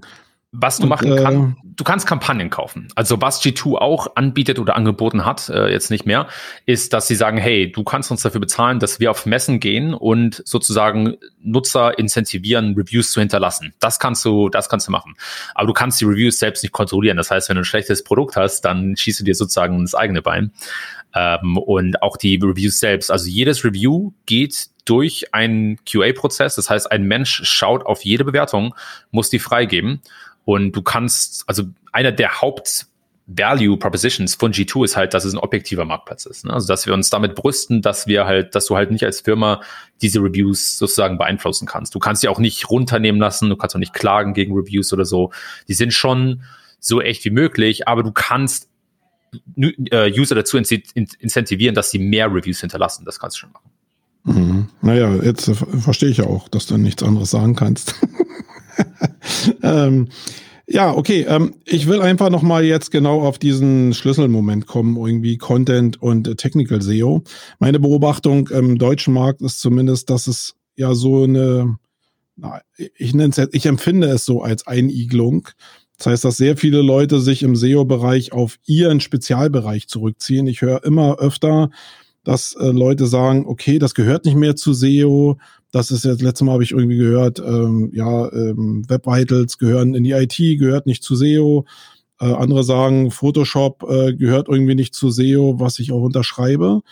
Ähm, was gehört überhaupt noch zu SEO? Was ist eigentlich SEO? Ich, habe irgendwie, also ich bin Agenturchef und ich muss mich darum kümmern, wie sieht der SEO-Markt in drei oder fünf Jahren aus? Das ist zumindest mein Anspruch, den ich habe. Und wenn ich das Gefühl habe, dass in den deutschen Inhouse-Abteilungen zumindest viele Leute sind, die irgendwie so ein Mindset haben, dass sie von den großen Kernbereichen wie IT oder Marketing oder Online-Marketing geschluckt werden können und es denn diese drei Buchstaben nur noch im kleinen Kämmerchen gibt, aber nicht mehr als das große Aushängeschild, dann hat ja SEO auch für mich die Hochzeit verloren, weil das natürlich im Marketing nach außen auf die Kunden irgendwann genauso abfärben wird. Ich hatte immer so die Vorstellung, dass wenn SEOs so gucken wie wir beide jetzt irgendwie, also so holistisch auf dieses Thema SEO, weil da die größten Chancen drin sind, dass dann SEO sich so eine, so eine wirklich coole Stellung irgendwie äh, erarbeiten kann, um diese drei Buchstaben einfach oben zu halten. Ähm, sag mal einfach deine Meinung dazu, weil jetzt habe ich mein Bild gesagt, ich vielleicht ist deine Wahrnehmung ganz anders äh, von dem Thema. Äh, siehst du das so groß oder ähm, muss es sich immer spez weiter spezialisieren? Ich sehe das so groß. Ich, ich denke, dass SEO über die letzten zehn Jahre extrem gewachsen ist und dass man eher das Gegenteil behaupten könnte. Also du kannst sagen, klar, äh, SEO oder was macht überhaupt SEO noch aus? Aber ich bin eher von der Meinung, dass du, dass du sagen musst, SEO ist über viele Bereiche hinausgewachsen und der einzige Bereich, in dem du Dinge sozusagen zusammenbringst. Ne? Also du könntest es, wenn du, wenn du jetzt unbedingt eine Definition haben müsstest von Definition äh, von SEO, dann könntest du sagen, ja, SEO ist im Prinzip die Generierung von Umsatz durch organischen Traffic. Das kannst du theoretisch, so könntest du es theoretisch vereinfachen. Da zählt natürlich unheimlich viel dazu. Ne? So Sachen wie Brandbuilding, so Sachen wie Design, so Sachen wie technisches SEO, Content, Content Marketing, vielleicht sogar Podcasts und so weiter. Und das macht es natürlich extrem schwer zu sagen, was SEO eigentlich noch ist. Und ich glaube, da kommt dieser Trend her, dass die Leute sagen, ah, SEO gibt's eigentlich nicht mehr so wirklich, das ist jetzt nur noch Content Marketing. Aber es gibt keine Funktion, die so übergreifend über viele Bereiche hinaus die Dinge zusammenbringt und nach vorne prescht. Äh, also ich glaube, meiner Meinung nach ist SEO stärker denn je, aber auch komplexer als je zuvor. Ne? Und das hat auch viel damit zu tun, dass Google mehr Signale benutzt, um Seiten zu ranken und du einfach nicht mehr diese Situation hast wie vor 10, 20 Jahren, wo du etwas änderst und direkt das Resultat siehst. Du musst viele Dinge, und da kommt ja auch diese Idee vom holistischen SEO her, viele Dinge gleichzeitig machen, um ein gewisses Resultat zu bringen. Und das ist, das ist auch was, worüber ich vor kurzem geschrieben habe. Das, das ist eine gewisse ähm, Ambiguity, auf Deutsch Ambiguität, wie, wie sagt man das? Na, eine gewisse, es ist schwierig da, es ist schwierig da überhaupt noch den, den Überblick zu behalten, ne? weil du einfach nicht mehr so diesen direkten Feedback-Loop hast. Ne? Du fügst irgendwo Content hinzu und du siehst, ah, vielleicht nicht unbedingt direkt ein Resultat oder ein Resultat, was sich über mehrere Wochen oder Monate hinweg zeigt sehr, sehr schwierig. Und ich glaube, das ist, das ist einer der Gründe, warum mehr und mehr Leute sagen, ja, SEO gibt's in der Form nicht mehr oder das ist jetzt IT oder so. Aber ich sehe das nicht so. Und ich glaube auch, dass die Unternehmen, die wirklich erfolgreich sind im SEO, dass die das auch nicht so sehen. Dass die verstehen, dass SEO wichtig ist, immer wichtiger wird, ein eigenes Ding ist und halt über viele Bereiche hinweg arbeiten muss. Ja, du hast es ja auch so gesagt. Ich meine, als du dich selbst vorgestellt hast, hast du ja ähm, gesagt selbst, dass du podcastest, dass du eine eigene Seite hast, dass du ähm, eben auch Videogeschichten machst, irgendwie dieses Interesse an Content, eigentlich vielleicht auch an Selbstdarstellung. Ähm, das also die Diskussion, die ich jetzt vor zwei Wochen da irgendwie hatte mit dem Photoshop-Thema und äh, Suchmaschinenoptimierung, ging, da ging es ja nicht darum, dass ich ein Fachmann in, in Photoshop bin. Darum geht's ja überhaupt gar nicht. Aber als Adobe, also Adobe-Produkte sind nun mal nachweislich im, im Grafikbereich die verbreitetsten. Und alle großen Firmen arbeiten in der Regel mit Adobe-Produkten. Das heißt, wenn ich als äh, holistischer SEO oder als contentlastiger SEO ähm, mit einem Grafiker reden will, dann macht es doch Sinn, dass wir eine gemeinsame Sprache haben. Also ein gewisses Wording, dass ich weiß, dass das auf Ebenen basiert, was ich, dass ich weiß, was das für Möglichkeiten gibt. Einfach um vielleicht auch nicht beschissen zu werden vor der Agentur, die meinetwegen ich beauftrage, aber eben auch einfach um schnellere Resultate zu bekommen. Weil Kommunikation ist eine Bitch, das wissen wir alle. Und wenn wir einfach einen guten Flow haben zueinander und eine gute Kommunikationsbasis, dann kommen wir einfach schneller insgesamt zu coolen Resultaten. Und darum ging es mir eigentlich nur. Und du bist jetzt so ein Paradebeispiel dafür, so multi-interessiert zu sein und äh, zu verstehen, wie die Sachen irgendwie zusammenkommen. Weil dann wird es irgendwie auch, verschwimmt das so. Da ist die nächste Diskussion vielleicht mit drin, die ich auch, äh, ich neige ja mal dazu, Diskussionen anzufeuern irgendwie äh, dass so sehr viele Leute auf die, also diesen Vergleich machen zwischen direkten und indirekten Ranking-Signalen. Mir ist es eigentlich, muss ich sagen, scheißegal. Äh, meine Arbeit war von jeher als SEO, dass ich alles nutze, um den Algorithmus in irgendeiner Form für mich zu beeinflussen, um das Ziel zu erreichen, was du gesagt hast, nämlich Traffic zu erzeugen. Und da ist es mir eigentlich, ich weiß darum, was, was Google direkt eigentlich so kann und was indirekte Signale sind. Aber es geht um das Resultat. Wenn jetzt also ein Podcast dazu führt, ein guter Podcast, dass ich eine Menge Direct Type-Ins habe, die dann zu, dazu führen, dass die Be Benutzer sich irgendwie auf meiner Seite verhalten, dann ist das mein Ziel. Genauso wie mit äh, Brandbuilding oder irgendwie PR oder so. Ähm, und so fließt doch alles irgendwie miteinander zusammen, eigentlich so als, also ich, ich würde jetzt mal behaupten, äh, einfach nur, vielleicht kannst du ja nicken, äh, dass du ähm, sechsstellig verdienst in Amerika? ja, okay. Ja. Er hat genickt. Ähm, dass das aber nur daher kommt, weil du die Sachen miteinander verbindest und nicht, weil du Spezialist bist. Oder wie ist das im Valley? Oder sind da die Spezial... Wer ist da höher bezahlt? Der Spezialist oder der äh, Allrounder? Können wir mal so runterbrechen. Das ist sehr spannend. Das, das, Problem ist, die Antwort ist beide. Ja, du hast ja. sozusagen, du hast bei Google einen Jeff Dean, der ein ein Spezialist ist. Der hat keine Leute unter sich, der ist kein Manager. Der ist ein Level 9 bei Google und der verdient, Gott, ich weiß nicht wie viel, aber ich kann mir gut vorstellen, dass es Millionen sind, ja, siebenstellig. Äh, und du hast jemanden wie eine Sheryl Sandberg, ein, ein COO bei Facebook, die nur managt und die wahrscheinlich sogar noch mehr verdient, aber mindestens genauso viel, sagen wir es mal so. Ähm, also ich glaube, ich glaube, es ist sehr schwer in der in den Kategorien zu denken. Ne? Es ist so, auch wieder so ein bisschen dieser, dieser Zwiespalt mit SEO, dass oftmals mehrere Dinge wahr sind gleichzeitig und es nicht nur eine Lösung gibt. Aber du hast schon recht, dass SEO mehr Result äh, getrieben sein sollte von Resultaten. Das hat bei mir immer gut funktioniert. Also ich hatte das Glück, dass ich aus dem technischen Bereich komme und also auch so ein bisschen die Sprache der Entwickler sprechen konnte. Aber es hat mir genau aus dem Grund mehr geholfen. Nicht, weil ich mehr Insights hatte in äh, das, wie Google funktioniert oder, oder dass ich Google besser verstanden habe, vielleicht schon dadurch, dass ich mit großen Seiten gearbeitet habe. Aber es war viel wichtiger zu sagen, hey, wie schnell kriegen wir Resultate auf die Straße? Und da sehe ich halt einen, einen Knackpunkt, und zwar, dass SEOs viel zu ähm, fokussiert darauf sind, was funktioniert, anstatt sich darauf zu konzentrieren, wie schnell man Dinge umsetzen kann. Und da kommen wir zurück auf das, auf das Thema Photoshop und, und dass man verstehen muss, wie gewisse Dinge funktionieren, zumindest zum gewissen Teil. Denn dann lernst du zum Beispiel sowas wie das Konzept von Komponenten, ne? dass Webseiten aus Komponenten bestehen. Und dann kannst du dir überlegen, ah, okay, cool. Wie können wir also anstatt der Website Komponenten optimieren? Und wie können wir SEO-Komponenten bauen und das aus dem Bereich skalieren? Ja? Es geht also mehr darum, wie kriege ich die Dinge umgesetzt und wie schnell. Und das daran scheitern die meisten Unternehmen. Die scheitern nicht daran zu verstehen, was Google macht, sondern an der Umsetzung, weil sie nicht schnell genug sind oder wichtige SEO-Themen nicht priorisieren. Und das ist, glaube ich, mehr so der Teil. Insofern, es ist einfacher Meinung nach, wenn du dich zuerst spezialisierst und dann sozusagen äh, äh, verbreiterst oder, oder einen breiteren ähm, Bereich annimmst. Das hat bei mir sehr gut funktioniert.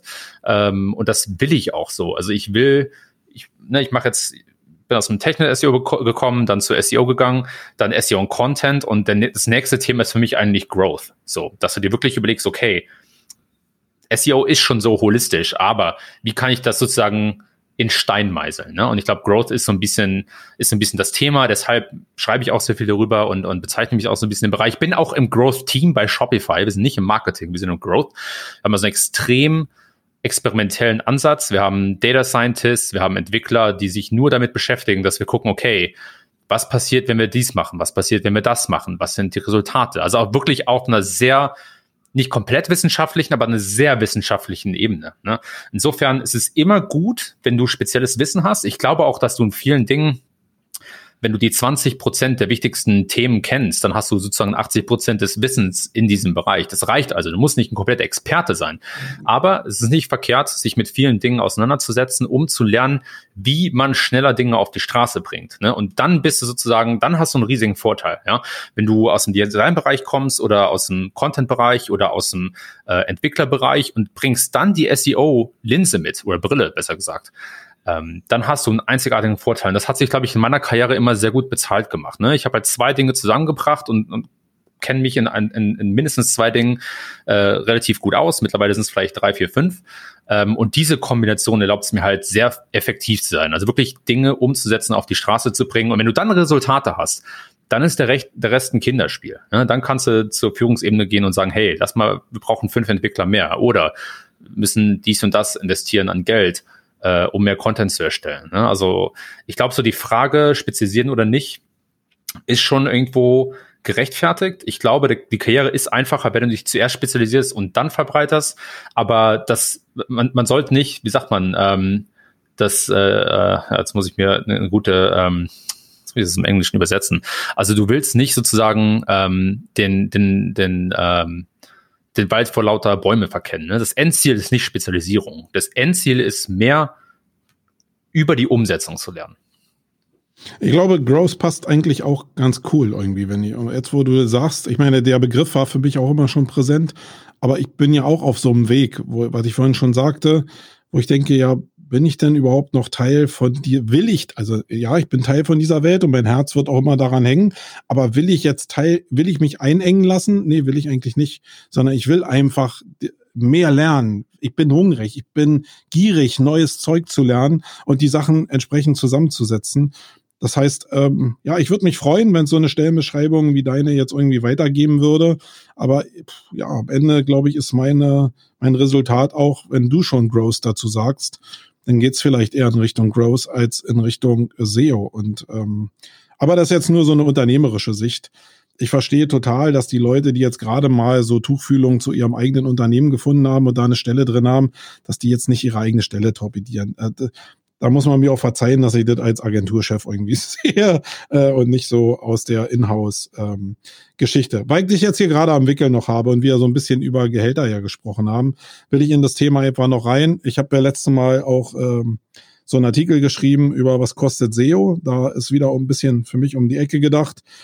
Äh, da geht es gar nicht so darum, was ein SEO jetzt verdient. Aber ich glaube, um zu verstehen, was SEO denn kostet, wenn man es haben will, muss man schon verstehen, was die Leute verdienen in den Bereichen, die dann hier zumindest in Deutschland existieren. Vielleicht können wir da mal so eine Parallele machen zum Silicon Valley, wenn wir einfach hier die deutschen äh, Berufsstufen einfach mal so durchgehen. Ich nehme jetzt mal den Vice President raus. Ich glaube, das ist mehr so eine amerikanische Bezeichnung. Trainees. Wie, wie steigen Trainees in den amerikanischen Markt ein? Gibt ja da das bestimmt auch nicht als Ausbildungsberuf, sondern eben auf, auf der Nebenbahn. Wie kommen die in den Markt? Wie kommen die da in Kontakt und was verdienen die?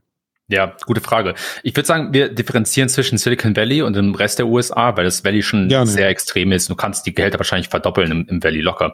Äh, und die Lebenskosten natürlich. Ähm, also als Trainee, ich, ich weiß gar nicht, ob es die, ob's die Stellenbeschreibung so gibt. Ähm, ich glaube, das wäre dann eher so eine Art äh, Junior-Position. Ähm, und die kommen dann im Valley, fängst du da circa an bei ja, 75, 80.000 und sagen wir im Rest der USA so als ja, 40, 45, vielleicht sogar 50.000, je nachdem, wo du arbeitest. Also es gibt auch natürlich außerhalb des Silicon Valleys gibt es natürlich äh, äh, Städte oder oder oder äh, Regionen, wo du mehr verdienst. Ne? Also New York City verdienst du auch mehr. Aber wenn wir mal so über Valley und Rest der USA im Durchschnitt sprechen, dann würde ich sagen, ähm, passt das so. Also jetzt ohne den Dollarkurs zu nehmen, ähm, die Lebenserhaltungskosten in Amerika, wie kann man jetzt den Betrag eins zu eins mit dem Wechselkurs umrechnen auf Euro? Oder also ich hatte das Gefühl, dass in Amerika grundsätzlich deutlich mehr verdient wird als in Deutschland. Also ja. nicht nur im SEO-Bereich, sondern insgesamt. Das heißt, äh, welchen Faktor würdest du da jetzt an, als Anpassungsfaktor nehmen? Ja, also ich gebe dir recht. Zwei? Ja, 1,5 würde ich sagen. Ich würde sagen, so, ich versuche den Durchschnitt wirklich zu nehmen. Ähm, es gibt Ausnahmen, aber ich würde sagen 1,5 grob.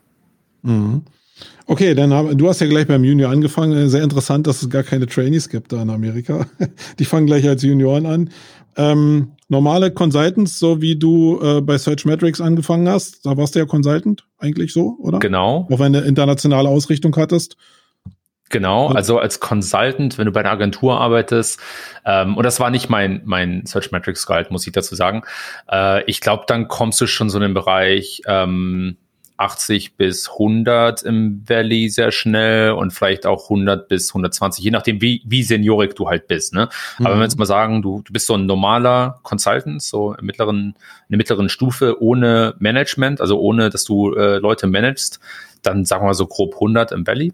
Und außerhalb würde ich sagen, kommst du auch schnell im Bereich 60, 70, vielleicht sogar 80.000 Dollar im Jahr. Mhm. Okay, dann haben wir ja hier in Deutschland zumindest, die du schon angerissen hast, die Senioren. Also genau. Senior SEOs. Äh, ja, würde ich sagen, im Valley 100 bis 120 ähm, als Consultant, ja, also mhm. ich glaube, als als Inhouse sind das nochmal andere Nummern. Und äh, außerhalb vom Valley also als höher. Andere Nummern meint ja, höher. Ja, höher. Also als als Senior SEO im Valley ohne Management kannst du schon 160 bis 170.000 machen im Jahr. Ähm, vielleicht sogar mehr, wenn du richtig gut bist. Und ähm, außerhalb vom Valley, ähm, so als Senior SEO in-house, würde ich sagen, kriegst du auch schon so 80, vielleicht 90.000. Das schon, ja, 80 bis 90.000. Mhm. Okay, und dann haben wir noch die Head-Offs, die bei euch ja eher die Vicepräsidenten schon sind oder die sogar Präsidenten sind. Ich weiß nicht, Wie ist das übertragbar? Gibt es dann eigentlich noch die Stellenbezeichnung Head-Off? Ähm, es gibt noch Head-Offs, ja, hier in den USA und auch im Valley. Ähm, aber zum Vice Presidenten würde ich sagen, sind es noch ein, zwei Stufen. Also ich würde sagen Head-Off, dann Direktor und dann Vice President. Mhm. Ähm, ich würde sagen, als genereller Head-Off kannst du im Valley schon 180.000 machen. Ähm, außerhalb des Valleys vielleicht so 100, um die 100. Ähm, Direktor im Valley, da sind es dann schon um die 200.000 ähm, und aufwärts. Und außerhalb vom Valley bestimmt 120.000 aufwärts. Und dann als Vice President, da geht's los bei einer Viertelmillion und da hast eigentlich nach oben hin kein, kein Ende. Okay, warte mal, ich guck nochmal. Ah, Direktor stand da bei dir jetzt. Okay, Vice President stand äh, bei G2. Genau, genau. naja, alles gut. Also ich wollte nur einfach nochmal eine Parallele schaffen irgendwie ja, zu dem, was hier die Diskussion ist, weil natürlich das sehr abhängig ist von dem, wo du arbeitest. Das ist hier in Deutschland so und viele probieren ja, also ich habe mal so probiert, so Erfahrungswerte, weil keiner so richtig darüber redet, zusammenzutragen, abseits der großen Personalplattformen, wo ja sowieso nur Murks drin steht. ähm, und das ist, leicht ist es natürlich nicht. Aber eins ist mir bei dieser Diskussion irgendwie klar geworden, dass SEO halt irgendwie als Agenturgeschäft sowieso ein bisschen schwierig ist und es immer daran liegt, ob du am Anfang ein Produkt hast, mit dem du genug Marge erzeugst, um dir überhaupt Marketing und SEO inklusive leisten zu können. Und da sind, wenn du jetzt mit so einem Unternehmen am Start bist und du hast jetzt 10% Marge und hast jetzt nicht einen Massenmarkt, wo sich das super rentiert, dann kriegst du ein Problem grundsätzlich mit Marketing. Also da ist ja SEO jetzt denn oder äh, Online-Marketing nur ein Teil. Ich glaube, manche Sachen kannst du dir einfach nicht leisten, wenn dein Geschäftsmodell scheiße ist oder du ein Produkt hast, was scheiße ist. Deswegen, also du machst da dir auch mega pfiffig, weil du dich jetzt immer nach der Historie, die ich mir angeguckt habe, an Leute äh, gesetzt hast oder ich wollte jetzt nicht geklammert, hört sich so komisch an, äh, hast, wo, wo du aber auch im Blick hast, dass die Marge eben total wichtig ist und dass die Geschäftsmodelle funktionieren. War das Teil deiner Überlegung oder ist das nur Zufall, dass du die richtigen Leute kennengelernt hast? Es war schon Teil der Überlegung, weil du, du merkst halt nach sag mal so, ich hatte, ich habe ja viel auf der Agenturseite gearbeitet in Deutschland und da schon gesehen, dass natürlich die Leute Ressourcen bekommen, die auch Umsatz eintreiben und nicht nur Umsatz, sondern, sondern Profite auch. Ne? Ähm, insofern, wenn du für ein Unternehmen arbeitest, wo SEO einfach keinen großen Einfluss hat auf den Umsatz, dann kriegst du auch nicht die Ressourcen. Ne? Und das, das ist die brutale Wahrheit. Ähm, und im Gegensatz weißt du, bei, bei G2, da ist SEO, also ich kann natürlich keine genauen Zahlen nennen, aber ähm, äh, und prozentuale oder ja, prozentuale Zahlen habe ich ja schon genannt, aber da kommt über SEO kommen viele, viele locker über 30, 40 Millionen Dollar rein im Jahr. Bei Shopify noch weitaus mehr, ja. Und dann ist, dann ist die Rechnung auch eine ganz einfache. Ne? Was ich auch gelernt habe und was sicherlich auch hilft, ist so ein bisschen ähm, über den Tellerrand hinaus zu gucken und sich nicht nur auf den Traffic zu konzentrieren, sondern wirklich um den, auf den Umsatz. Ne? Also was können wir echt mit SEO erreichen und das dann auch zu beweisen in einer im kleineren Format. Ne? Also dieses ganze Spiel, was du in-house oft auch hast, was auch gerechtfertigt ist, ne? Ähm, das musst du auch so ein bisschen lernen. Und da habe ich, da war ich auch sehr ähm, glücklich, viel drüber ähm, äh, zu lernen. Aber ja, klar, dadurch, dass du halt für Firmen arbeitest, die sehr viel Geld über SEO machen, hast du auch eine, eine ganz andere äh, Stellung in den Unternehmen. Also das ist bei Shopify zum Glück der Fall. Mein Chef ist auch der, also mein Chef ist Luc Levesque, der hat SEO damals bei TripAdvisor aufgebaut. Der hat ähm, SEO bei Google, ja nicht SEO, aber viel Growth bei Google gemacht und der hat dann bei Facebook gearbeitet und jetzt bei Shopify. Ne? Der, der, der hat natürlich auch die Wahrnehmung für SEO und das hilft sicherlich auch. Aber du, folg, musst, du folgst immer dem Geld. Und wenn du dem Geld folgst und zeigen kannst, wie mehr Geld gemacht werden kann, dann sind Ressourcen eigentlich auch kein Problem. Genau. Also ähm, glaubst du, dass in fünf Jahren SEO noch kraftvoll zubeißen kann als Wort? Oder also, ja, ja. Ich also bin, also wir sind ja ganz schnell in meiner Überlegung bei der Nachwuchsgenerierung. Und das ist ja so eine Sache, die ich so, wenn ich mir einfach die ganzen Aktivitätskanäle im Marketing grundsätzlich angucke, dann gehen natürlich sehr viele Leute, die jetzt anfangen, sich, so wie du damals ja auch oder wie ich auch, sich mit dem Thema zu beschäftigen, in die Bereiche rein, die sie entweder ja sehr interessieren, Aber die meisten gehen, glaube ich, da rein, wo sie am meisten getriggert werden, wo am meisten Bums entsteht, wo am meisten Gier ausgelöst wird. Ich will jetzt gar nicht von Sur reden, aber ähm, äh, du weißt, was ich meine irgendwie. Hat denn, ist denn, hast du das Gefühl, dass SEO so attraktiv ist im Vergleich zu anderen äh, Branchen, dass wir da äh, noch gute Aussichten auf Fleischbällchen haben für die nächsten fünf Jahre. Fleischbällchen gehen immer. Ähm, ne, nein, also ich, ich glaube ja. Ich glaube ja, und zwar aus verschiedenen Gründen. Einerseits denke ich, dass SEO immer so eine gewisse dass es immer so eine Art dunkle Kunst bleiben wird, weil es einfach an so vielen verschiedenen Faktoren hängt. Nicht, weil es so hacky ist, sondern weil es eine einzigartige Marketingdisziplin ist, die auf der einen Seite der kostengünstigste und kosteneffizienteste Kanal ist, de facto, das ist keine, keine Frage, aber auf der anderen Seite so schwer zu entschlüsseln. Ja, und das ist nicht, weil SEO Quatsch ist oder sonst was, das hat einfach nur mit der Komplexität von Suchmaschinen zu tun und, und weil Menschen sehr schlecht darin sind, mehr als fünf oder zehn Faktoren gleichzeitig zu betrachten. Das ist einfach schwierig für Menschen äh, zu greifen. Und ich glaube aber, dass sich diese, dieses Umfeld nicht so schnell verändern wird. Ne? Ich glaube nicht, dass Google in fünf Jahren äh, untergeht. Ich glaube, die, die die strugglen mehr, als, als sie, glaube ich, äh, zugeben möchten oder als viele Leute von außerhalb sehen. Aber es gibt noch keine Alternative, die ich da auf dem Horizont sehe. Und äh, ich sehe auch nicht, dass Google jetzt äh, so extrem reguliert wird in den nächsten paar Jahren, dass sozusagen das Konzept von der Suchmaschine ausstirbt.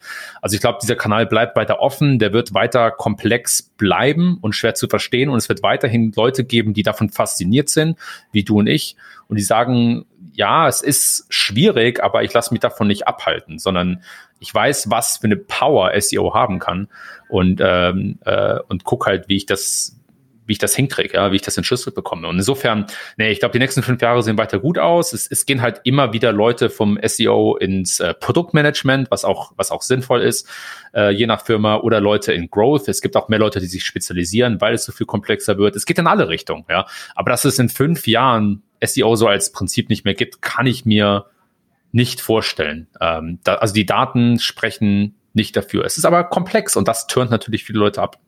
Also ich meinte damit auch mehr, äh, heißt das denn noch so? Also du hast ja Gross selbst gesagt. Ja. Äh, heißt es denn vielleicht anders nur? Also wir reden von demselben, aber die Frage ist, welcher Stempel da drauf steht. Weil da, das ist ja die Marketingbotschaft, die ich als Agentur sende, die du auch in dein Profil reinpackst. Irgendwie, wie nennen wir das denn, wo wir jetzt als SEO groß geworden sind? Ähm, das finde ich sehr spannend. Also ich weiß es auch nicht. Ich glaube, es sind drei einfache Buchstaben. Äh, alle, wir haben 20 Leute, äh, 20 Jahre Zeit gehabt, den Leuten beizubringen, was es überhaupt ist. Das sind in fünf Jahren weg. Das glaube ich, ja. das ist die einzige Wahrheit. Ähm, aber die Frage ist, ja, ist denn irgendwie, also wird der Head of Marketing dann irgendwann sagen, sag mal, hat mir noch so einen SEO-Typen hier, der irgendwie was machen kann? Ähm, ja. Ja, ich weiß, also ich, ich glaube nicht, dass es sich ändert. Es gab viele Versuche in der Vergangenheit, Inbound oder äh, es gibt auch Leute, die sagen SEO oder äh, SXO oder UXO oder sonst was, aber äh, es braucht keinen neuen Namen. SEO verändert sich schon an sich schnell genug. Wir müssen nicht das ist halt auch so das Thema, weißt du, es ist sehr schwer, SEO einzugrenzen äh, und Definitionen sind schwammig und deshalb ist es auch sinnlos, dem einen neuen Namen zu geben. Ja, für mich ist es erst der Fall, wenn wirklich das Thema oder diese Idee von organischem Traffic von Suchmaschinen, wenn es das nicht mehr gibt, dann können wir uns überlegen, wie wir das nennen, was danach kommt. Aber solange das Bestand hat, warum die Dinge verkomplizieren. Ja, die Leute, große Unternehmen oder, oder, oder Leute in, in, in hohen Stellenunternehmen verstehen gerade erst das Konzept von SEO. Die raffen gerade erst, was überhaupt passiert. Also ich, ich weiß nicht, ob wir es umnennen müssen, aber wir können sicherlich für uns festhalten, dass es dass das SEO von 2021 nicht dasselbe ist wie von 2011, meinem ersten Jahr auf der Campix. Nee, ich bin noch total deiner Meinung und äh, genau mein Mindset geht genau in die Richtung. Man muss vielleicht sagen, definieren, was man genau macht, ob man jetzt eher technisch unterwegs ist, welche Spezialisierung man hat. Aber ich glaube, darum geht's genau. Also die Leute haben gerade erst kapiert, dass es SEO gibt. Und ich glaube, du hast vorhin in der Einführung gesagt, dass äh, ihr bei der THG eurer Zeit voraus war. Man muss als SEO eben verdammt aufpassen, dass man nicht einfach noch weiter vorausrennt und man die Leute, die man gerade 20 Jahre irgendwie sich erarbeitet hat, nicht dann verliert, weil man immer noch weiter rennt, sondern dann erst irgendwann mal abernten Und dann kann man ja immer noch mal weiter rennen. Also das hat mir jetzt irgendwie die Pandemie gerade wieder ganz deutlich gezeigt. Deswegen, ich bin voll bei den drei Buchstaben. Äh, aber ich finde es immer spannend, natürlich das mal so aus deiner Sicht zu hören, weil ich in dem Zirkus bin ich, in dem Zirkus bin ich ja überhaupt nicht drin. ja. So, hast du denn noch irgendwie was, was du den Leuten so mitgeben könntest? Ich fand es erstmal schon super spannend. Danke äh, erstmal äh, für deine Zusammenfassung. Ähm, du hattest ja, äh, wir hätten ja noch ein bisschen über, nee, also äh, du hast ja so eine schöne äh, Parameter-Einfügung in den Titles irgendwie als Tipp in die Odyssey genannt. Äh, das fand ich nochmal mega spannend. Das war für mich ein cooler Ansatz. Da wäre aber nochmal ein anderer Podcast. Vielleicht nochmal allgemein, was kannst du Leuten mitgeben, die in SEO deine Karriere machen wollen? Vielleicht hast du noch drei Tipps für Leute, die, die auch, die sagen, ich will auch so werden. Ich will auch so werden wie der Kevin. Das ist ein cooler Typ. ja, ähm, weißt du, ich, ich fand es sehr interessant, als du gesagt hast, dass du dir dein eigenes Glück schaffst. Und da, da glaube ich fest dran. Ich hab, Glück gehört immer dazu. Immer. Kannst du, also der, die Person, die sagt, ich habe mir alles selbst erarbeitet und 0% Glück waren dabei, äh, der glaube ich nicht. Ähm, aber du hast schon recht, du, du erbaust dir deine Chancen selbst durch verschiedene Dinge. Ja, einerseits habe ich habe ich schon diesen Hunger. Ja? Also ich habe schon, ich stehe schon morgens auf und, und schaue in den Spiegel und sag mir selbst, so, jetzt heute, heute gibst du Gas, weißt du, heute, heute holst du es dir. So, es ist schon. Geiler Typ, sagst du. das nicht, nee. das nicht, aber ähm, nein, also ich habe schon, ich habe schon Bock, ich habe schon Hunger, auch nach zehn Jahren noch. Es macht noch unheimlich viel Spaß. Ähm, und ich glaube, diese, diese eine gewisse Ambition brauchst du auch.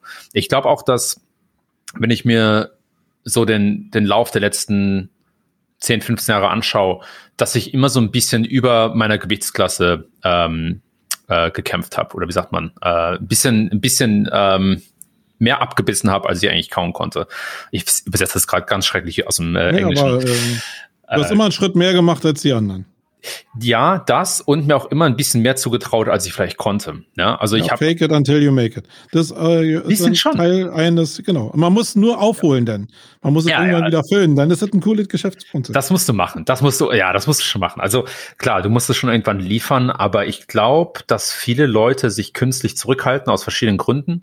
Und ich hatte immer so eine Art Chutzpe, immer so eine Art äh, Bestrebigkeit, äh, einfach noch einen draufzusetzen. Und das hat ich glaube, das funktioniert generell sehr gut aus verschiedenen Gründen. Ja. Einerseits hatte ich das Glück im Leben, wie gesagt, Glück gehört immer dazu, äh, dass meine Eltern immer den Rücken freigehalten haben. Ne? Also auch als ich in die USA gegangen bin oder bei allem, was ich gemacht habe, egal was, hab, haben die immer gesagt, hey, weißt du was, wenn es nicht klappt, kein Thema, kommst du zurück und wir überlegen uns schon was. Ne? Das hat mir immer so ein bisschen den Rücken freigehalten und dann, dann kannst du halt Risiken eingehen und du musst Risiken eingehen. Ja? Und ich glaube, da hilft dir halt diese, dieses Mindset, dass du ähm, dass du immer ein bisschen mehr dir auflädst, als du denkst, dass du tragen kannst. Kommt vielleicht ein bisschen besser an im Deutschen. Ne? Das hat sicherlich geholfen. Äh, und dann klar, Networken, connecten, so viel du kannst. Personal Branding funktioniert, also ist auch eine, eine Sache, die ich vielleicht ein bisschen zu spät auch angefangen hatte, ähm, die auch heutzutage extrem wirksam ist. Ähm, und dass du ähm, dass du immer versuchst, praktische Erfahrung zu sammeln. Finde ich im SEO äh, ist wirklich unabdingbar. Du kannst nicht nur lernen, indem du Blog liest. Du musst praktische Erfahrung sammeln, musst selbst Dinge testen und gucken, wie es funktioniert. Nur dadurch lernst du wirklich was, weil sich der Bereich so, so schnell verändert. Ähm, und noch ein Thema, noch kurz zum Thema Networking. Ne? Das kannst du natürlich, das ist auch eine, eine, ein Skill an sich, den du, den du lernen kannst und den, in dem du dich verbessern kannst. Ähm, also ich würde wirklich den Leuten davon abraten, jetzt einfach 100 LinkedIn-Anfragen oder Xing-Anfragen rauszuschicken. Aber wenn du es machst, ja, das dann, dann mach's schlau, ja. Ähm, aber gerade so Dinger wie Konferenzen, super wichtig. Ähm, oder was ich auch oft mache, auch heutzutage noch, wenn ich mit Leuten spreche und ich spreche mit wirklich vielen Leuten auch in der in der äh, Industrie, ähm, äh, einfach um zu gucken, was machen die, auch ein bisschen zu teilen, was ich mache. So und ich frage immer, mit wem sollte ich denn noch sprechen? Nimm immer drei Leute, mit denen ich mich noch unterhalten sollte. Also egal, wo du gerade bist, du kannst immer die Kontakte nutzen, die du gerade hast, um weiterzukommen aber du musst aktiv dran arbeiten, wie du schon gesagt hast. Ja, und diese, diese drei, vier Dinge haben bei mir im Leben eigentlich immer sehr, sehr gut funktioniert. Ähm, und wenn du dann noch Glück dazu packst, dann, dann kannst du eine Karriere bauen wie ich. Genau, und dann könnt ihr auch das verdienen, äh, was Kevin vorhin gesagt hat. Ihr müsst nur die Sachen richtig zusammenbauen hier. Ähm, genau. Sehr schöne Resultate gewesen.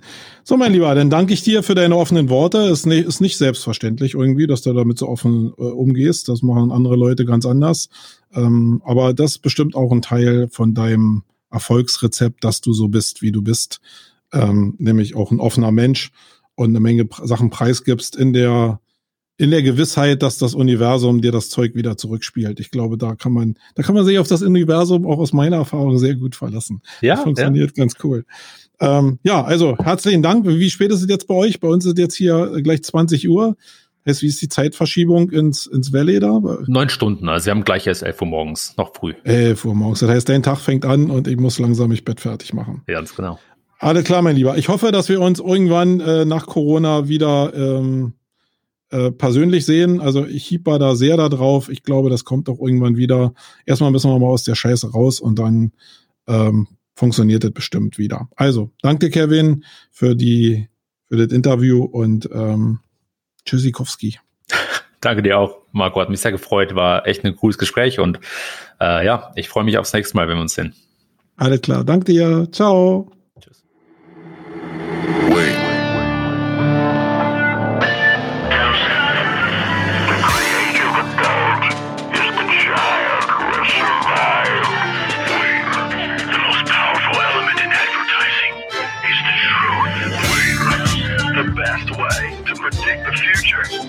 are created. In our factory, we make lipstick. In our advertising, we sell hope.